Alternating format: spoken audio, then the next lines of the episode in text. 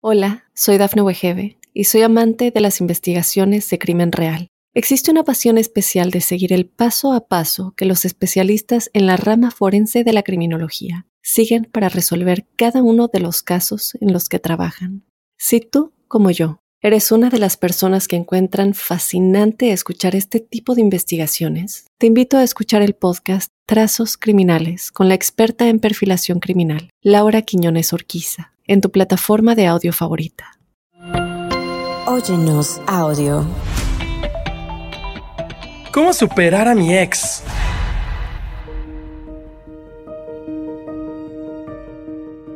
Al terminar una relación de pareja, en algunas ocasiones sentimos un alivio, ya que las cosas no estaban funcionando. Sin embargo, ese alivio a veces se puede convertir en culpa o incluso en vergüenza.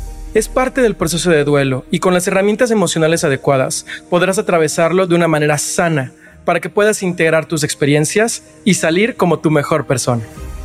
Yo soy José Luis López Velarde, psicólogo y sexólogo especializado en temas de pareja, y te doy la bienvenida a nuestro programa Amor y otras cosas, en donde cada semana compartiremos temas de desarrollo personal sobre amor, sexo y relaciones de pareja.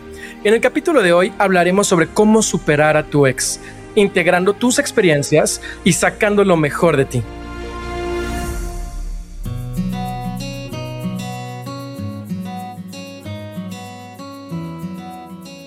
Lo primero y lo más importante que tenemos que saber cuando tú quieres superar a tu ex es que no es un proceso que suceda automático. Muchas veces a nosotros nos dicen que el tiempo todo lo cura, pero no necesariamente. No es así como funciona la mente humana a veces cuando tú no atiendes un problema que tienes de manera profunda, el tiempo no lo cura. Lo que pasa es que tu cerebro encuentra la manera de protegerte, lo guarda en algún introyecto, que es una creencia que se asume por cierta, y lo pone en algún lugar de tu inconsciente para poder prepararte frente a la siguiente situación que sea similar a esa. Es decir, nosotros utilizamos la memoria con la intención de sobrevivir a situaciones similares en el futuro. Entonces, si, si tú terminaste tu relación de pareja con tu ex y digamos tu ex te tuvo una infidelidad, hubo una infidelidad en la relación, ya sea tuya o de él, no importa, o de ella, es igual, pero hubo una infidelidad en la relación de pareja y tú no tienes un trabajo psicoterapéutico que te ayude a pasar todas las etapas del duelo y que te ayude a sanar profundamente lo que tienes, no es que con el tiempo te vas a curar. Lo que va a pasar es que con el tiempo se te va a olvidar, al menos conscientemente esa experiencia de infidelidad se va a guardar como en una capsulita y esa capsulita se va a quedar guardada en tu inconsciente. Y la próxima vez que tengas una relación de pareja, va a haber un miedo latente a que vuelva a haber alguna infidelidad. Ya sea que tú tengas algún tema de autoestima en donde sientas que podría ser capaz de volver a ser infiel, o que tengas miedo de que pudiera suceder, o que estés todo el tiempo generando celos a tu pareja porque pienses que te podrían volver a ser infiel. Ahora, este es un mecanismo de defensa, está diseñado para estar ahí. Si ya te dio un dolor impresionante la vez pasada que hubo infidelidad en tu vida, es natural que tu cuerpo, tu mente y tu corazón busquen la manera de protegerte una vez que te encuentras en un escenario de potencial riesgo, porque estás entrando a una relación de pareja y el riesgo potencial de la infidelidad solamente existe cuando tienes una relación monógama. Si tú decidieras entrar a una relación poliamorosa, bueno, la infidelidad ya ahí ya no existe, depende de las reglas. Pero en la mayoría de los escenarios ahí la infidelidad no existe. Tú digamos, te expones a un riesgo y tu mente te va a querer cuidar. Ahora, no necesariamente necesita cuidarte, porque las circunstancias bajo las cuales tu relación terminó y las circunstancias bajo las cuales entras a una nueva relación son distintas. Tú eres una persona distinta, pero eso inconscientemente no lo entiendes si no llevaste un proceso psicoterapéutico. Por eso lo primero que tenemos que dejar súper claro aquí es que hay cinco etapas del duelo. Estamos hablando de la negación, hablamos de ira, negociación, depresión y aceptación. Son cinco etapas. Y estos duelos tú los vas a llevar cada que tengas algún rompimiento de algún vínculo importante. Tú vas a llevar un duelo cuando mueran tus padres, vas a llevar, si es que mueren ellos primero, vas a llevar un duelo cuando muera alguien cercano, vas a llevar un duelo cuando pierdas una relación de pareja, cuando muera tu mascota, cuando renuncies a un trabajo de muchos años cuando tengas un quiebre en tu empresa y tengas que cerrarla, cuando pase algo importante en tu vida que te haga un desapego profundo, vas a llevar un duelo. Y son estas mismas cinco etapas que te acabo de platicar. Entonces tú tendrías que identificar si es que en este proceso de superar a tu ex, en qué parte del proceso te encuentras. es muy probable, no es seguro, pero es muy probable que si tú estás escuchando este audio o estás activamente buscando cómo superar a tu ex, te encuentres tal vez en una etapa de negociación o hacia atrás. Negociación o hacia atrás. Porque la característica de la depresión es que tú recuerdas con melancolía, con nostalgia los momentos bonitos de la relación, sin embargo no volverías a ellos. Es una depresión, es una tristeza profunda porque no va a volver a tu vida eso que pudo haber sido bonito o que fue bonito en alguna etapa y ya no queda tampoco el rencor ni el resentimiento de que el daño que te hizo lastimó tu realidad. O eres capaz de quedarte con lo bueno y eso te da tristeza, melancolía, depresión. He ahí la cuarta etapa.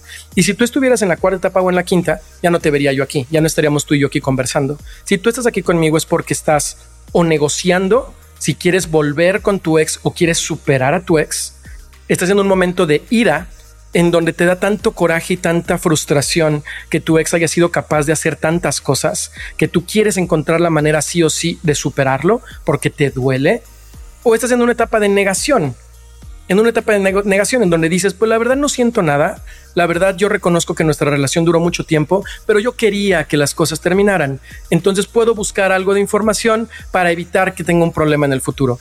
Pero estos casos son yo creo que menos del 1%. La mayoría de las personas que están en negación ni siquiera están buscando ayuda.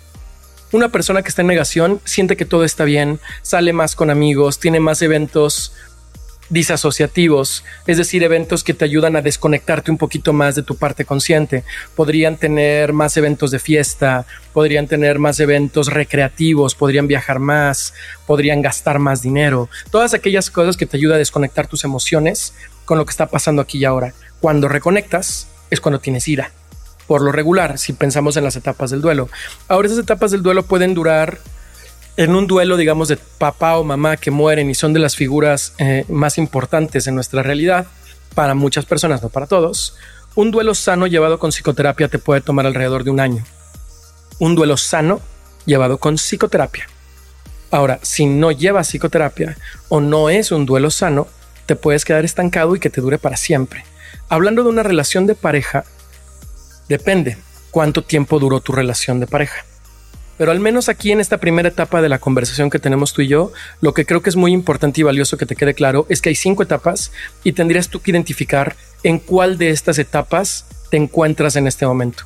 Y ahorita que regresemos del corte, te voy a platicar este, esta duda común o esta necesidad de cerrar ciclos y ver qué tanto funciona esto cuando quieres superar a tu ex.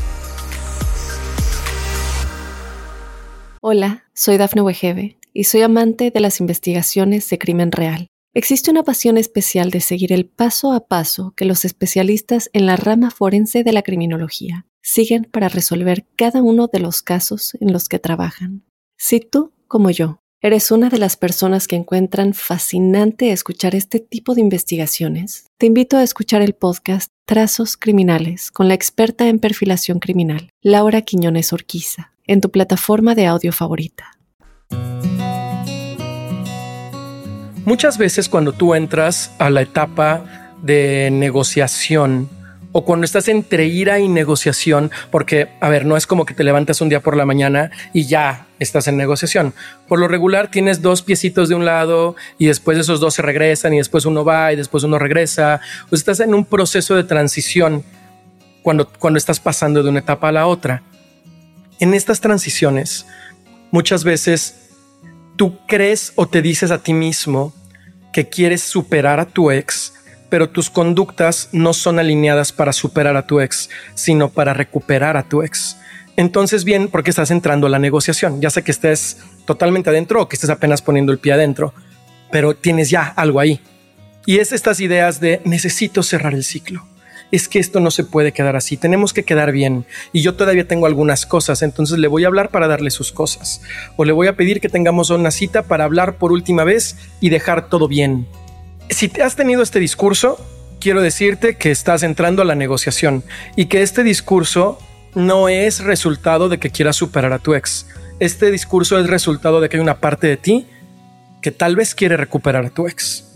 Y esa es otra conversación que de hecho hay aquí otro episodio aquí en Amor y otras cosas donde puedes, donde podemos hablar tú y yo sobre cómo recuperar a tu ex. Sin embargo, quiero decirte que para superar a tu ex, que es lo que estamos hablando hoy, no es necesario tener esa última conversación.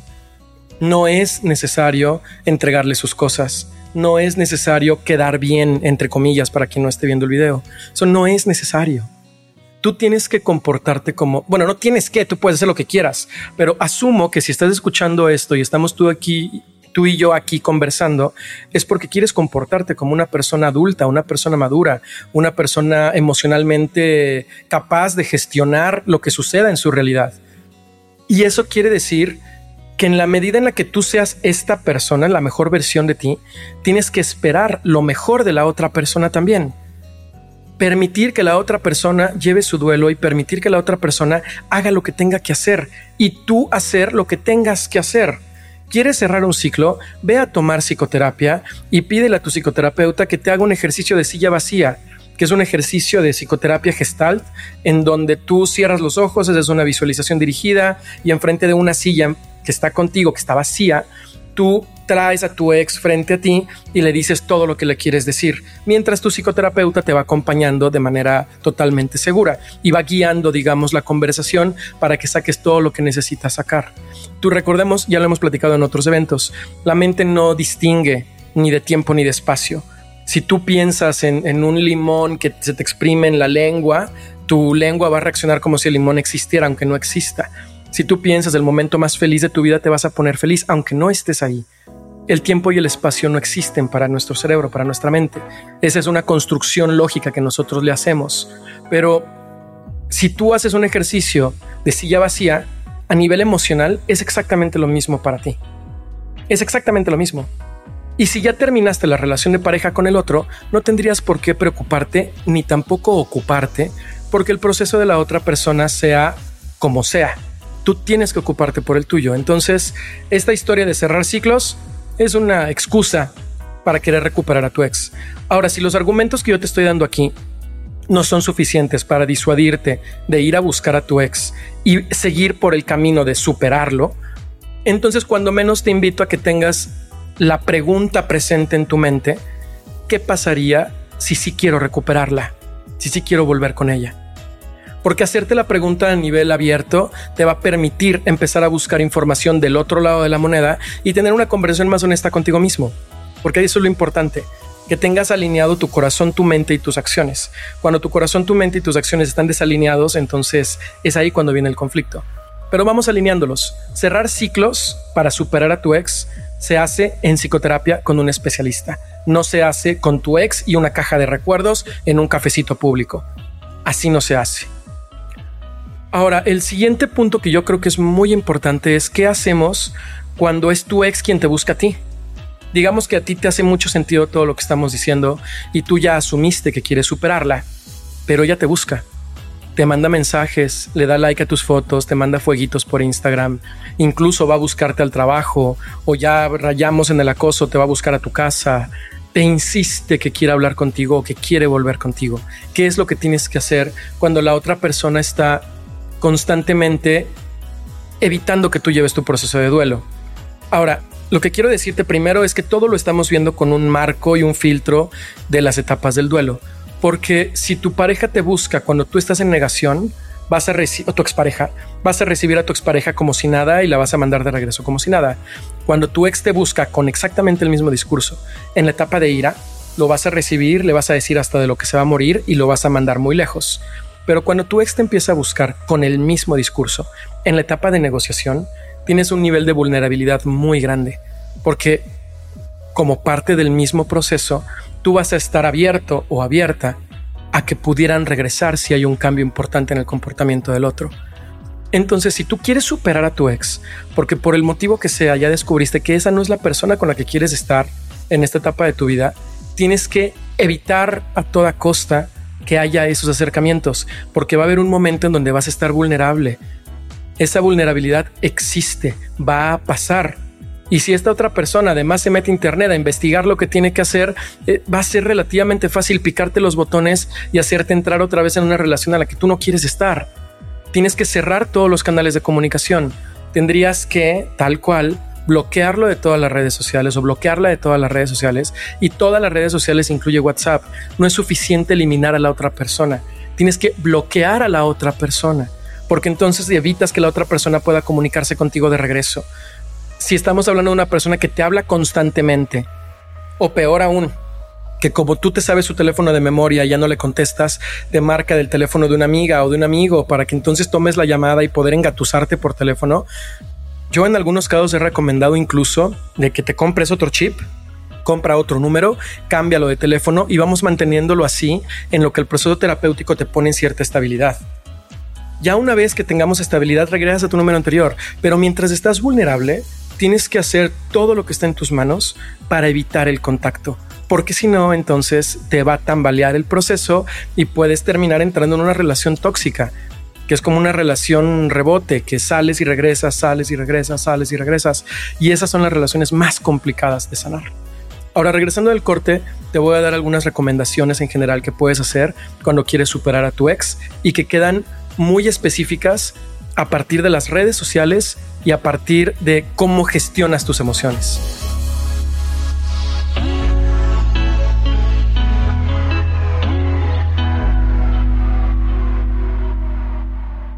Hola, soy Dafne Wegebe y soy amante de las investigaciones de crimen real. Existe una pasión especial de seguir el paso a paso que los especialistas en la rama forense de la criminología siguen para resolver cada uno de los casos en los que trabajan.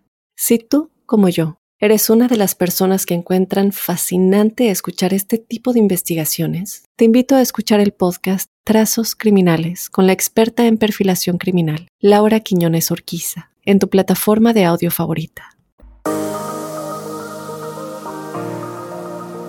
Ya sabemos entonces que es importante bloquearla de todos lados, no tener esa comunicación. Pero ¿qué pasa cuando eso no es suficiente? ¿Qué pasa cuando tienen hijos? ¿Qué pasa cuando tienen mascota? Que es menos complejo, pero también es un problema. ¿Qué pasa cuando te llevas muy bien con su mamá o cuando trabajas con su papá o trabajan en el mismo espacio. Incluso hay gente que me dice quiero superar a mi ex pero vivimos juntos. Vaya, es posible, todo es posible. Sin embargo, es mucho más complicado. Yo creo que tú tendrías que calibrar la cantidad de dolor emocional que te representa tener a esa persona cerca. Yo creo que tendrías que calibrar el dolor emocional que te representa tener a esa persona cerca versus el beneficio económico, social, de amistad que te representa mantenerte en ese espacio. Tendrías que calibrarlo. Es decir, ¿te duele más tener que ver a tu ex cada que vas a ir a ver a su mamá? ¿O te la pasas tan bien con su mamá que el dolor que representa ver a tu ex no es significativo frente a la convivencia que tienes con su mamá. Tienes que comparar qué, le da más beneficio a tu vida o qué le da más perjuicio a tu vida. Y a partir de esa pregunta es que tomas la decisión. Cuando estamos hablando de los hijos, de que tienen hijos en común y hay a lo mejor algún divorcio o, o, están o se acaban de separar y no quieres verlo, no quieres verla, pero hay convivencia por los hijos, yo lo que te recomiendo es que mandes una carta. Ahora esta carta generalmente funciona para todas las situaciones, pero es más necesaria para situaciones en donde esté dicho que la convivencia va a continuar. Y en esta carta expresas todo lo bonito que hubo en la relación. Es muy importante que no llenes la carta de reclamos, porque los reclamos ya se hicieron, por eso terminaron. Ya no estamos en una etapa de reclamar, ni de tratar de resolver. Esa etapa, ese barco ya zarpó ya estamos del otro lado. Ahorita no tiene ningún sentido dar reclamos. La carta es solamente para recordar lo bonito que vivimos, lo mucho que disfrutamos uno del otro en su momento y que por lo bonito que vivimos y el respeto que te tengo y el respeto que le tengo a mis hijos o el respeto que le tengo a lo que sea que los una todavía al negocio, a lo que tú quieras, te pido que seamos lo más cordiales posibles el uno con el otro y evitemos tener contacto. Te lo pido con el corazón en la mano, te lo pido por el cariño que me tuviste, te lo pido porque tendremos que seguirnos viendo. Cuando las cosas emocionalmente estén mejor, probablemente podamos tener algún tipo de convivencia, pero por el momento te solicito de la manera más atenta que tengas algo de empatía con mis emociones. Y escribes una carta con eso y esa carta la entregas. De manera que la otra persona, si escribiste bien la carta, porque a lo mejor no la escribiste bien y metiste por ahí reclamos entre líneas y entonces lo único que detonas es más peleas. Pero si escribiste bien la carta, la mayoría de las veces tu expareja lo entiende. La gran, gran, gran mayoría no tienes idea de cómo funciona una carta de estas bien hecha. Y entonces puedes ir por tus hijos sin hablar, recoger a tus hijos sin hablar, entregarlos sin hablar, tener un negocio o tener eh, trabajar en la misma operación, uno en cada área distinta y contratar a alguien que esté en medio para que no tengan que hablar uno con el otro. O sea, es posible. No estoy diciendo que sea lo más fácil. Estoy diciendo que es posible. Pero para que esto funcione tienes que escribir la carta. Y ahora aquí la pregunta obligada es, bueno, ¿y cómo escribo la carta? Ahorita te estoy dando algunas ideas, pero la única manera en la que podemos aterrizar una carta punto por punto es con un acompañamiento psicoterapéutico. Si tú vas a mi sitio web, tu mejor persona, ahí en algún lugar hay una liga para que puedas agendar alguna llamada con mi equipo o tomar terapia con nosotros y nosotros te podemos ayudar a escribir la carta punto a punto, a revisarla, a rebotar las ideas y acompañarte por el proceso completo para que tú puedas superar a tu ex. Pero si no fuera con nosotros, no importa. Aquí el punto es que lo hagas con alguien profesional y lo hagas teniendo en consideración que la duda y la recaída es parte del proceso. Por eso está en la etapa de negociación.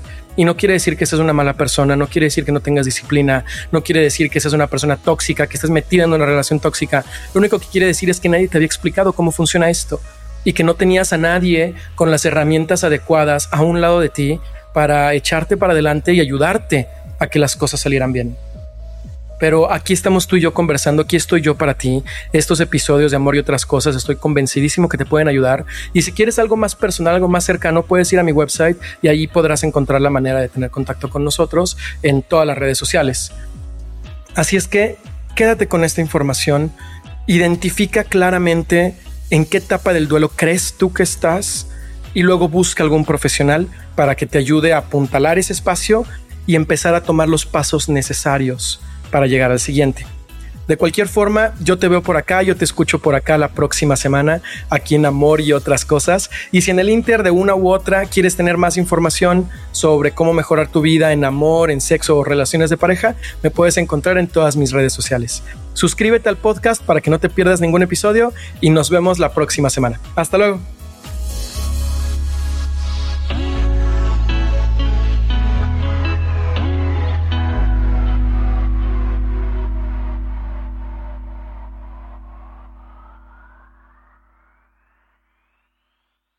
Hola, soy Dafne Wegebe y soy amante de las investigaciones de crimen real. Existe una pasión especial de seguir el paso a paso que los especialistas en la rama forense de la criminología siguen para resolver cada uno de los casos en los que trabajan. Si tú, como yo, eres una de las personas que encuentran fascinante escuchar este tipo de investigaciones, te invito a escuchar el podcast Trazos Criminales con la experta en perfilación criminal, Laura Quiñones Orquiza en tu plataforma de audio favorita.